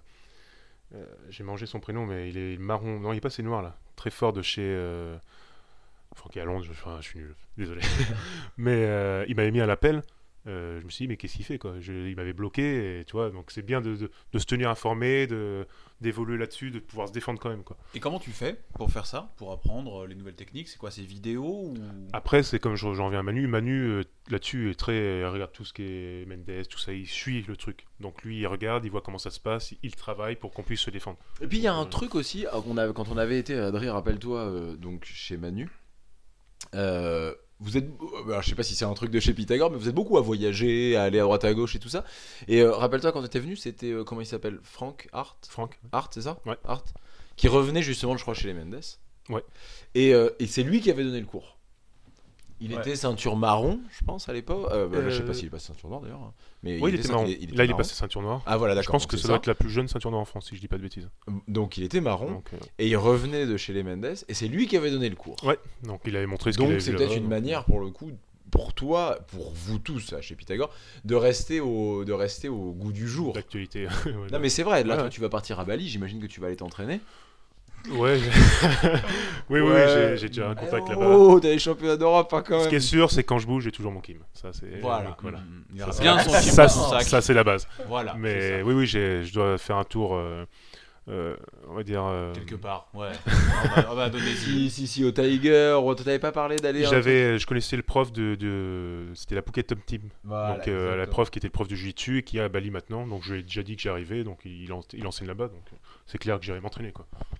Donc tu vois quelque chose d'un peu foufou là-bas, un peu Ouais, folklore, voir, tu le euh, ramènes. C'est sûr, c'est comme ça. C'est-à-dire que Manu n'a aucun problème à s'effacer et à écouter un de ses élèves euh, s'il y a Ah un oui, truc un peu cool à là-dessus, voir. là-dessus c'est une qualité de Manu. C'est que- hyper important pour un prof. C'est pas tous les profs, ça. hein. Ouais, puis enfin, juste, c'est pas n'importe quel élève non plus. Hein. Oui, mais Franck, euh, Franck Hart, qui est sûr, certainement pas n'importe quel élève, euh, je sais pas, c'est pas Juju, tu vois, et pourtant, bah, c'est lui qui avait donné le Manu cours. fait ça avec tout le monde, hein, que ce soit une bleue qui parte et qui, qui dit ah j'ai vu ça et tout, il dit ah bah, montre-moi. Manu c'est quelqu'un qui évolue tout le temps là-dessus. Ça c'est. Je trouve ça hyper intelligent comme attitude. Ah, ça, moi Il reste pas clair. bloqué dans son jeu, genre euh, ça marchait comme ça avant, c'est comme ça qu'il faut faire. C'est euh, moi des fois je m'entraîne pas, euh, j'ai pas, le- je peux pas aller forcément à Bordeaux. Je reviens, il fait des trucs que j'ai jamais vu, toi. Et il le fait sur moi. Donc je c'est c'est super cool quoi. C'est une constante évolution. Donc, mais c'est important en de- d'évoluer. Ça évolue tout le temps. Donc. Ouais, ouais, non, je pense que c'est vraiment la bonne attitude en tant que prof. euh. Oui, mais ça va, ça va à l'encontre de. bah Alors, une fois de plus, c'est encore l'ouverture du jiu-jitsu actuel, mais euh, tu parlais du, du jiu-jitsu old school, excuse-moi. Euh, là, ça va un peu à l'encontre de ce principe de jiu-jitsu old school. Ça va un petit peu à l'encontre de ça, parce que normalement, on voit toutes les grandes écoles et tout ça, notamment, bon, une qui carrément euh, suit un curriculum. Euh, un, un programme suit un programme euh, à l'année qui est euh, codifié, c'est des mouvements chaque semaine et tout ça. C'est c'est pas, euh, c'est, il y a, et il y a beaucoup d'académies qui fonctionnent comme ça. Ouais. Je trouve ça beau d'avoir cette ouverture. Oui, oui, puis ça n'empêche pas de faire les dernières techniques, hein, même si tout le monde fait les mêmes. Bah oui, mais là, ça, tu vois, par exemple, le Manu, ça veut dire qu'il est sorti de, ce, de, ce, de son programme. Il est complètement. ou- je suis même sûr que finalement, Manu, euh, Emmanuel, n'a absolument aucun programme. C'est-à-dire qu'il a, ce qu'il- non, mais ce qu'il a vu, ce qui fonctionne, ce qu'il a en tête. Peut-être que je me trompe complètement. hein, et ça lui permet, ben, euh, c'est ce qu'on appelle, quand tu connais parfaitement ton texte, c'est ce qu'on appelle l'improvisation. Ça te permet de- d'improviser, improviser, improviser. Mais tu sais que tu pourras toujours revenir à ce que tu connais. C'est ça. C'est exactement ça. qu'il peut pendant des semaines partir sur un mouvement que tu vas ramener de Bali, puisque je suis sûr que tu vas y bosser comme un fou. Comme un, Comme un on dingue. le sent, on le sent. Et, et il sait que pendant des semaines, c'est toi qui vas amener ça, il sera ravi, machin, mais euh, dans, dans un mois, après avoir bien bossé ta technique, il reviendra à ce qu'il Bah, connaît un à son ouais, programme. c'est un peu ça. Et ça, je trouve ça, euh, c'est hyper intelligent. Et c'est un, fonctionnement pour une académie de jiu-jitsu brésilien, je parle dans ce sport-là, qui est un petit peu, euh, qui est un peu, qui est, qui est pas, euh, qui est pas le plus courant. On va inviter Manu Fernandez à ce micro. Il vient, euh, il vient pour l'Open de Paris? Euh, je peut-être, ouais, faudrait voir. mais- Fin novembre, on va essayer de, on va essayer. Ouais, de- ça pourrait être Est-ce essayer que de tu viens à l'Open de Paris Et désolé, je serai à Bali. Bon, on va arrêter cette émission-là. il m'énerve. Allez, salut bande de petits castagneurs C'est- encore plus drôle la troisième fois. Ouais, non, non, je veux faire jusqu'au bout. Donc bah, tu seras à Bali. Donc après tu vas faire Londres. Donc là, Londres, j'ai vu Amsterdam et Genève euh, en compétition IBJF. Et ça sera suffisant pour toi Il faut que tu J'ai- gagnes tout. Quoi. Je ferai ce qu'il faut pour, mais après, euh, on verra. Mais oui, il faut. J'en parlais avec Kenji hier. Il me dit qu'il faut quand même faire un bon résultat pour avoir beaucoup de points. Donc j'y connais rien. Donc faut, il me dit qu'il faut au moins faire premier ou deuxième. Quoi. Troisième, il me dit c'est pas GG. Quoi. Donc euh, Ou alors en faire plus. Ou en faire plus. Voilà, Ou tu fais faire plein de troisième place. euh, De toute façon, en- ceinture noire sur les Open, euh, tu sais, il n'y a pas beaucoup de monde. On verra après, de toute façon, je ferai KT toute 4, donc euh, si je peux en prendre Et aussi en tu toute prends 4. encore plus de points, ouais, pense, exactement. ouais. Donc on verra bien. Oui, c'est un vrai truc, ça, de ceinture noire, de faire des petits open un peu, euh, un peu inconnus au bataillon, tu vois, genre tu vas faire euh, Copenhague, ou tu vois, qui sont pas des, des open phénoménaux, et euh, qui font, euh, il y a deux, deux, deux, deux, deux, deux, con- deux concurrents, si tu veux, et puis bah ils sont sur le podium, donc hein, je veux dire, Ouais. ça, ça ramène des points. Voilà, tu prends tes points et comme ça tu peux aller, tu peux aller à Lisbonne, quoi. C'est là où c'est là. Ce que tu Mais disais, c'est vrai que c'est un peu, c'est un peu pour l'argent quand même. bien sûr, bien sûr. Bien sûr. Parce que ton but ultime serait de ne faire que Lisbonne. En, en- en réalité, tu, tu pourrais ne faire que Lisbonne cette année, Ouais. les mondiaux. Ouais, ouais. Ce serait cool. Mais euh, oui, oui, moi à l'origine, euh, je savais même pas qu'il fallait des points pour Lisbonne, on me l'a dit là. Et... Ah, c'est nouveau de cette année ou de l'année dernière hein Cette année, Non. je crois. Non, non, l'an dernier, parce que L'an il- dernier. euh, Kenji était à la course à ses points l'an dernier. tu Autant pour moi. Ah, Non, ça fait déjà un an. Je me rappelle pas, ouais. Il avait pas pu faire Lisbonne euh, l'an dernier. Mais ouais, j'aurais pu faire juste Lisbonne, je serais allé directement à Lisbonne, euh, Ouais. tâter le, le niveau européen, quoi. Mais après, c'est intéressant aussi quand même de faire des compétitions, quoi. Oui, ça permet de te préparer quand même. Tu te mets, dire, à la compète. j'ai- euh, J'ai fait Londres il y a deux ans, je crois, et j'ai fait un des combats les plus durs que j'ai jamais fait là-bas. Contre un mec qui, qui, qui lâchait rien, un Brésilien, euh, qui, était, euh, qui doit être dans une équipe à Londres.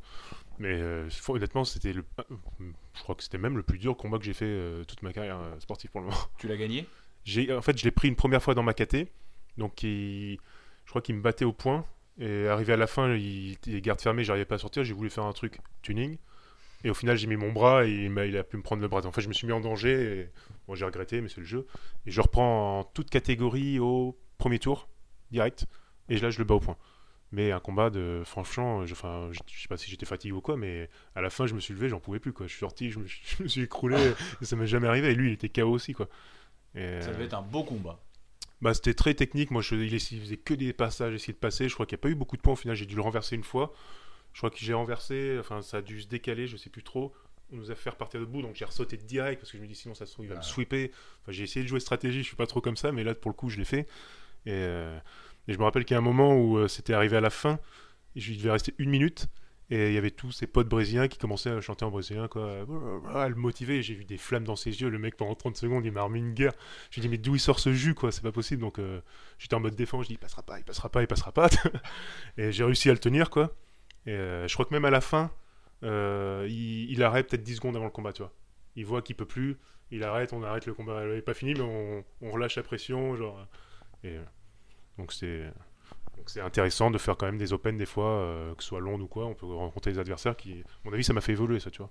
Oui, puis là, c'est quand même bien de te remettre un peu à un niveau international quand même. Oui, Parce que bah, t'étais, euh, t'étais, euh, t'as fait que les, les France Je fais- je dernièrement. fais pas je énormément de compétitions, c'est vrai. ça. Je l'ai fait beaucoup, euh, beaucoup euh, avant, et ouais, j'ai pas fait énormément de compétitions. Généralement, bah, là cette année, j'ai fait les zones et les France, donc enfin ouais cette année. Donc j'ai fait que deux compétitions, tu vois. Le circuit français. Le circuit français et encore, je, je, je fais pas. Il y a plein de compétitions en France et je, je fais pas quoi, forcément. donc. Mais euh, là, je compte. J'aimerais bien faire quand même une bonne année, que ce soit euh, cette année ou demain, euh, demain, ou l'année prochaine. Après, c'est que j'ai essayé de me décaler un peu dans le MMA aussi. Et... Oui, c'est ça. On n'en a pas parlé du tout, mais c'est, c'est vrai parce que bon. mais cette année, tu, enfin l'année dernière, tu t'étais quand même vachement axé MMA. Ouais, bah, je, voulais, mettre un peu le jiu-jitsu de côté et partir là-dessus, tout en essayant de garder mon niveau euh, en jiu-jitsu. Toi, j'étais euh, numéro 1 français deux, deux fois, deux, trois fois. Je voulais essayer de garder ça quand même, tu. Mais euh, honnêtement, c'est très compliqué d'être très fort, d'être haut niveau en MMA et haut niveau en GJB, quoi. Moi, enfin, moi, je sais que c'est compliqué pour moi. T'en tires quoi ton expérience dans le MMA Ton passage dans le MMA Parce que je sais pas si tu vas continuer, j'en sais Pour rien. moi, pour moi j'ai fait 8 combats en tout, euh, que ce soit en, en pro ou en pancras. Pour moi, je suis pas professionnel du tout, honnêtement. J'ai fait 8 combats comme ça, euh, mais c'est pas pro. C'est-à-dire, tu considères que tu t'es pas assez bien préparé? Je considère que je suis pas, je peux pas dire que je suis un combattant professionnel de MMA. J'ai fait des combats. je suis allé Mais- combattre. Mais c'est-à-dire? Bah, au niveau de l'entraînement, je veux dire, je peux, je peux prétendre être un professionnel en jiu-jitsu parce que en MMA, je sais pas, je, je pense que je sais me défendre un minimum. J'ai fait plusieurs cours, mais pas euh, intensément comme des mecs le feraient pour des combats, tu vois, qui, qui, qui font que ça et tout, quoi. Hmm. Donc euh, pour moi, je suis pas professionnel et, et j'aimerais bien le plus devenir, mais il faudrait que je mette le jiu-jitsu un peu de côté. Peut-être garder un cours ou deux parce que c'est ma passion aussi, mais faire euh, genre MMA toute la semaine, quoi. Ouais. Genre, euh, le, le lundi, je sais pas, un cours de lutte, mardi, euh, sparring, point. euh, tu vois. Et c'est pas ce que tu faisais euh, là pendant cette année-là où tu t'es euh, lancé vraiment Pas forcément en fait. Je- J'avais, je faisais les deux. Je faisais JJB et je devais faire deux cours de MMA euh, par semaine, tu vois. Donc euh, Ah ouais. c'est pas, c'est pas non plus terrible quoi pour pour pour vouloir faire une grosse carrière. je pense que je m'entraînais pour pouvoir faire mon combat, Hmm. me défendre un minimum, savoir réagir, tu vois. Mais voilà, pour moi, je suis pas professionnel MMA. Tu regrettes viendra. un peu? Tu, tu, tu penses que t'es passé à côté de quelque chose? Euh, Enfin, après, j'en sais rien, je, je sais pas si c'était ton rêve Non, parce de que faire du MMA et j'adore, gagner en euh, MMA, mais euh, J'adore ce que j'ai fait en, en JJB, tu vois. Mais ouais, je me dis, je vais avoir 30 ans. Le MMA, c'est, le JB, je peux en faire encore un paquet d'années, tu vois. Le MMA, à bout d'un moment, je pense que c'est de plus en plus compliqué. Donc, euh, regretter, non. Après, je voulais quand même être ceinture noire, tu vois, avant de, de décaler dans le MMA, quoi. Je voulais vraiment être professionnel au sol avant de partir dans le MMA. Après, regarde, peut-être que l'année prochaine, je vais m'y lancer sérieusement. peut-être que si je fais ça toute la semaine, je vais ouais, mais à 30 ans. euh, Ouais, j'ai la forme encore. Oui, tu, non, mais tu as la forme, mais je sais pas si un, un, un vrai booker, je sais plus comment- enfin un vrai euh, organisateur, passé 30 ans, je sais pas si tu l'intéressera autant qu'un Oui, ouais. petit jeune de 22, 21. Enfin, maintenant, ça commence. Maintenant, à à 20 ans, les mecs, ils entrent dans la cage. hein. je veux dire, c'est, c'est, je sais pas si tu intéresseras autant quand même. On va voir. Après, je pense que je refais quelques combats pour moi, voir ce que ça donne. Mais oui, c'est plus, euh, j'ai plus mon rêve comme quand j'avais vu les trucs de Vanderlei aller combattre au Pride, tu vois. Donc, euh, je sais que c'est- c'est c'est- c'est compliqué. Il faut, faut, faut être professionnel. Il faut faire que ça. Il faut que ce soit une passion. Il faut vivre de ça. Un peu comme disait euh, Tom, je crois, hier, que le jiu-jitsu, il aime bien. Mais lui, ça l'apporte pas forcément grand-chose dans, dans son domaine à lui, quoi. Le MMA, donc, tu vois. Donc, euh, Chacun son truc, ouais. chacun son truc, ouais. Mais après, euh, ouais. Bah, c'est beau quand même que t'aies tenté, tu vois. C'est pas tout le monde qui aurait le courage de faire ça. Ah, à la base, c'est ce que je voulais faire, donc tu. Oui, mais, mais, justement, C'était- t'aurais pu aussi, après avoir pris 2-3. Deux, trois... Parce que. En, en, en réalité, c'est un petit peu ça aujourd'hui qui te fait, j'imagine, qui te fait te dire bon, attends, si c'est juste pour en prendre plein la tronche et puis qu'il y ait peu de résultats, qu'il y ait peu de trucs comme ça, je préfère revenir ce vers quoi je, vers, vers- quoi je connais, euh, je retourner vers, euh, voilà, vers Ouais. mon truc de prédilection. C'est ça, parce que sinon ça, ça paye peu quand même. hein, je veux dire, si Bah, en le plus MMA, c'est gagnes- ouais, c'est plus dangereux que le JB, on va dire. Ouais, un truc comme ça. Après, euh, en plus, les derniers combats que j'ai fait, euh, j'ai pas, surtout le dernier, j'étais pas forcément euh, ouvert bien dans ma tête, donc euh, j'ai servi de sac de frappe, tu vois. Donc, euh, ouais, ce qui est sûr, moi, c'est que je recombattrai pas en MMA. C'est quoi euh, la sensation quand euh, on n'a jamais demandé, on n'a pas demandé à Michael Lebou ou à Gilles, cette sensation euh, quand tu, tu, tu- quand tu l'as dit, là, servir de sac de frappe, parce que c'est quand même particulier le MMA comme vision. T'es dans cette espèce de cage, même si on a compris que c'était pour le bien-être des combattants. Ouais. Enfin, pour le bien-être, pour la sécurité, je sais pas si c'est pour leur bien-être, mais pour la sécurité des combattants. Ça, j'ai bien, on l'a bien compris et il n'y a pas de souci, parce que c'est très important de le spécifier. Euh, et Qu'est-ce que tu ressens quand tu. Parce que ça fait mal, hein, Adrien, ça fait mal les coups de poing, non? Je m'exprimerai pas sur ce sujet. Ah, ça fait mal les coups de poing. Surtout au foie. Mais, Qu'est-ce que qu'est-ce que qu'est-ce qu'est-ce qu'est-ce que tu t'es tu t'es dit qu'est-ce que je fous ici? Euh, ouais, bah, f- le, le dernier combat que j'ai fait, au final, euh, le mec euh, a été au-dessus euh, largement. Franchement, j'ai- je crois que j'ai pas dû mettre un seul coup, tu vois. Donc j'ai fait un round et demi. Et à la fin, j'étais dans les coins, j'étais en mode garde, et je faisais qu'encaisser, encaisser. Et je me disais, ouais, mais pff, c'est quand que ça s'arrête, quoi. Je suis pas. Ah ouais, non, non mais quand après, après, c'est plus possible. Après, j'avais c'est- trucs à moi perso, tu vois aussi. Donc, euh, j'étais pas à ma place ce jour-là, tu vois. Donc, euh, j'aurais très bien pu euh, réagir, euh, mettre un crochet, sortir un coup de l'espace, euh, tu vois, pour me défendre, quoi. Et j'ai fait qu'encaisser, encaisser, encaisser, encaisser. Et j'étais même pas sonné, tu vois. Mais bon, le combat s'est arrêté, euh, euh, non-combativité. Ouais, tu répondais KO, pas. tu vois. quoi. Et ouais, c'est une sensation bizarre, mais après j'ai déjà pris un début, de- enfin ouais, comme un KO, euh, j'ai déjà pris un KO aussi, donc je sais ce que ça fait aussi.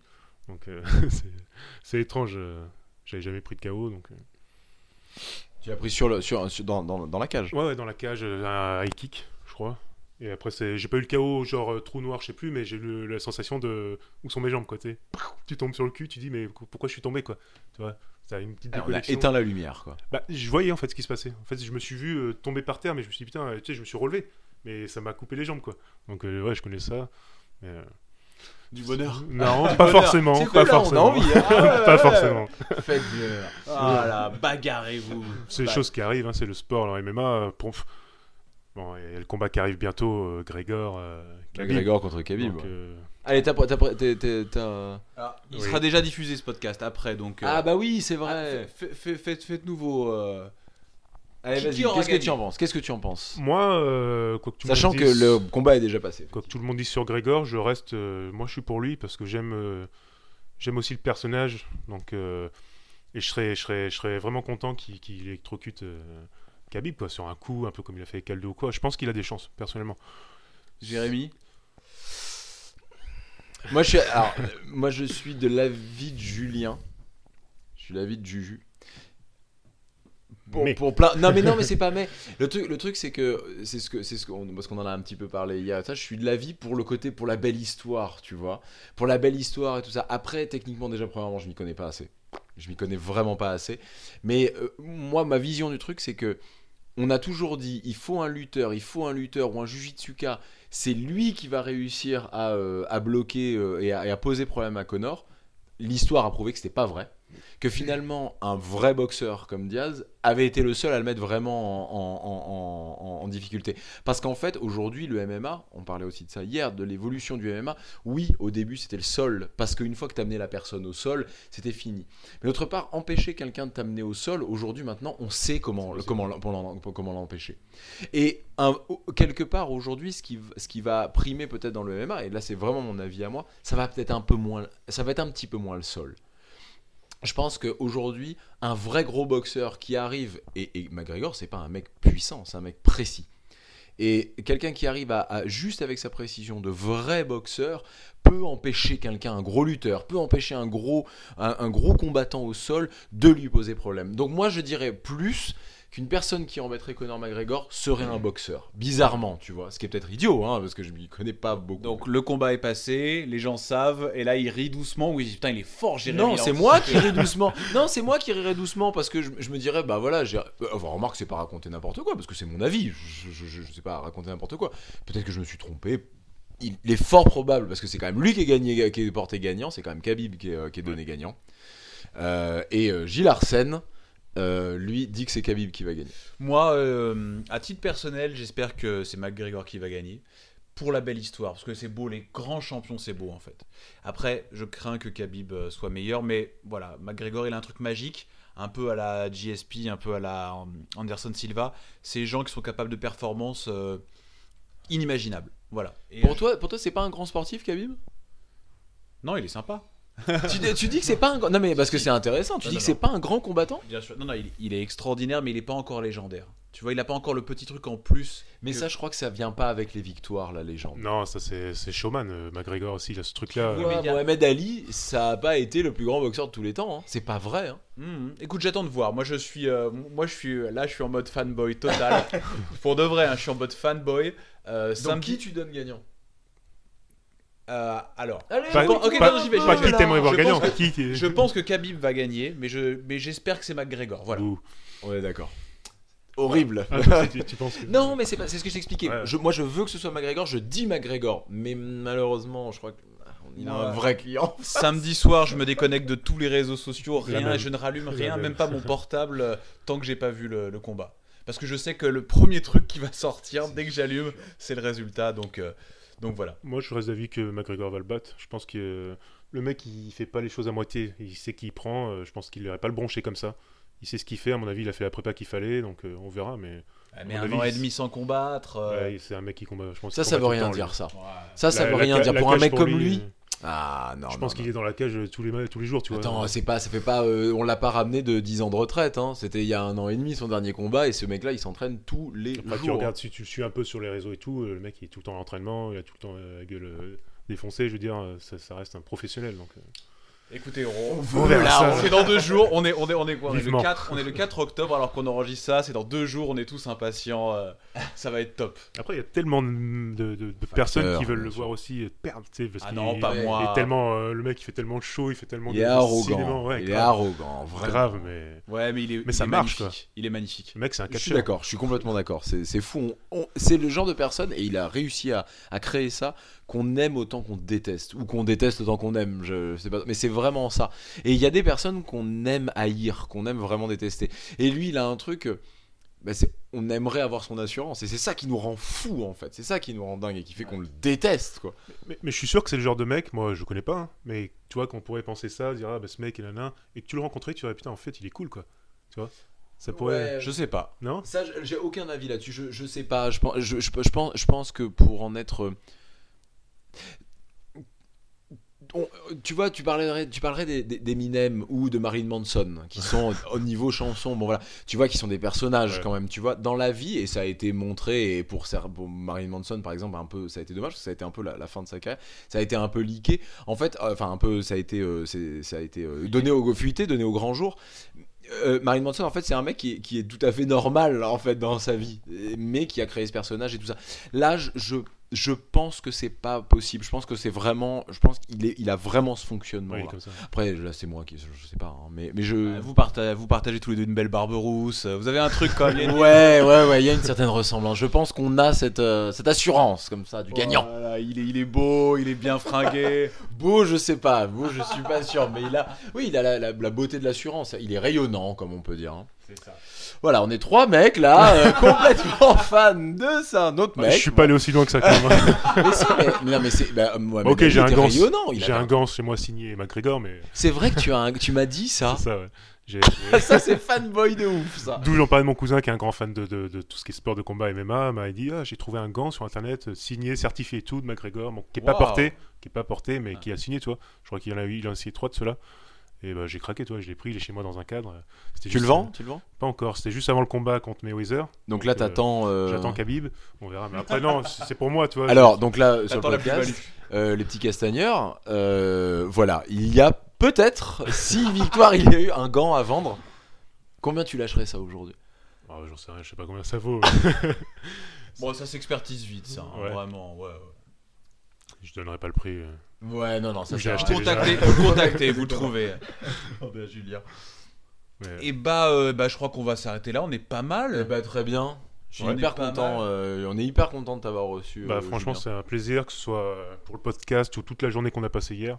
Il y avait plein de gens qui nous avaient demandé, au moins, au moins, au moins 3-4 personnes qui m'avaient envoyé de Bordeaux, évidemment. Ouais, c'est hein, moi bon. qui les avais envoyés. C'est toi qui les avais envoyés. Ouais. Et qui m'avait dit, mais quand est-ce que vous faites Julien? C'est pas normal, euh, Julien, Julien, Julien. Ah tiens, dernière, dernière question en parlant de ça, parce que c'était une conversation que j'avais eue avec une de ces personnes-là. Qui tu voudrais affronter aujourd'hui en France, avant de dire, se dire au revoir? Je... On avait déjà la réponse. Ouais, je Oui, mais je veux soit l'entendre, soit quoi je, peux prendre, je suis prêt à prendre n'importe qui après. Euh, je suis prêt à faire encore un bon petit combat avec Sam. Ah, Sam, Sam. Sam, si tu nous entends. Comment C'est- Samuel Monin. Qui pour moi, euh, tu vois, je peux gagner les France. J'ai gagné les France quatre fois d'affilée là. Pour moi, ça reste le king quoi. Donc, euh, Ah. pour moi, je suis pas le meilleur, toi. Je me dis. Tant euh, que t'as pas battu Samuel Monin. Non, même peut-être quand je l'aurais Oui, battu. bien euh, sûr. oui, Mais oui. pour moi, ouais, ça reste Sam le, le- le king quoi. Euh, Je veux dire, il a 10 ans de plus que moi et il est encore prêt à mettre des problèmes à tout le On, monde. a- on vois. a- on avait essayé hein, de vous, de, via le roll-up. On avait C'était à peu- cause de Juju que ça avait pas Ben fonctionné. voilà, on Ouais, avait J'étais essayé. parti, je crois. Bah ouais, t'étais parti. On avait essayé de vous arranger le combat. hein. Ouais. Donc, Bah, euh, ça Donc sera- roll up 3, peut-être, Malik. Ça sera, ça sera peut-être. hein, donc moi, faut voir avec Sam, mais moi, je suis prêt. Alors Voilà. à l'époque, il était, euh, il était partant, ça. Ouais. Vous avez euh, Bah, après Sam, euh, Mayweather McGregor dans Jiu-Jitsu français. vous avez les deux meilleurs. Vous avez, euh, vous avez Juju et Sam. Sam, euh, de ce que je connais, voilà, c'est pas le mec qui est genre à dire non. Donc, euh, Non, non, non, très, très, très, très guerrier. donc, euh. du. Après, j'ai déjà affronté Sam. euh, c'était, euh, c'était avec la CFJB, donc en super fight. Et euh, bon, il m'a mis une branlée pour le coup, mais. euh, Vraiment, c'est un mec qui te bouscule, Samuel. Ouais, après, je pense que j'avais perdu un peu le combat avant de le faire, tu vois. Je me disais, comme j'avais déjà expliqué, je disais Sam, bordel, c'est. Moi, j'étais C'est violette, Samuel Monin, déjà noir. euh, genre, il avait sorti Sam Jude et euh, Alexandre Oliveira euh, en a rien de temps sur une clé de genou. Je disais, putain, il est chaud, lui, je connaissais pas encore ça. et quand je l'ai affronté, je me disais, waouh, c'est- c'est- j'en j'en suis rendu à, à me battre avec lui, quoi. Et donc, du coup, ouais, je pense que j'avais perdu un peu le combat dans ma tête. Il, il m'a atomisé. Franchement, avec la pression et tout, j'ai craqué, quoi. Et c'est pour ça qu'aujourd'hui, tu voudrais. Aujourd'hui, je me sens plus capable de faire un bon combat avec lui. On verra. euh, Ça, il arrivera peut-être la même chose ou pas, mais je suis prêt. Donc, euh, Ok, c'est bien noté. On va, on va bien, bien faire passer le message. On va bien, bien le chauffer, là. On va bien lui dire. c'est- il va il va être On chaud va quand il va lui entendre ça.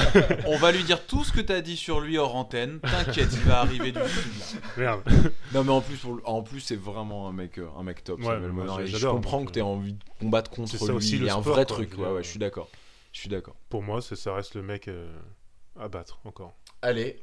Et bah c'est bien noté. Merci beaucoup Julien pour ce moment, pour ton Bah. humilité aussi, parce que Vite fait, cher, euh, cher Castagneur, euh, auditeur, euh, Jérémy et moi, on a eu ce débat une fois. Est-ce que Julien Dacival serait pas le meilleur jujitsuka que la France aurait jamais euh, produit? Ah bah lui te dit que non. Hein. Lui te dit que non, te dit que- mais nous, nous on sait pas. Samuel Monin. Voilà. En tout cas, Julien Da Silva reste parmi les, les meilleurs des meilleurs. Je sais pas si, à quel point vous vous en rendez compte, mais, euh, mais voilà, on est. Ça fait plaisir. il, il a pas l'air, il a, il a, il a un Lui ne s'en rend discours. pas compte. Lui ne s'en rend pas compte, je pense en fait, c'est pour ça. Mais voilà, on est vraiment content que tu aies été avec nous.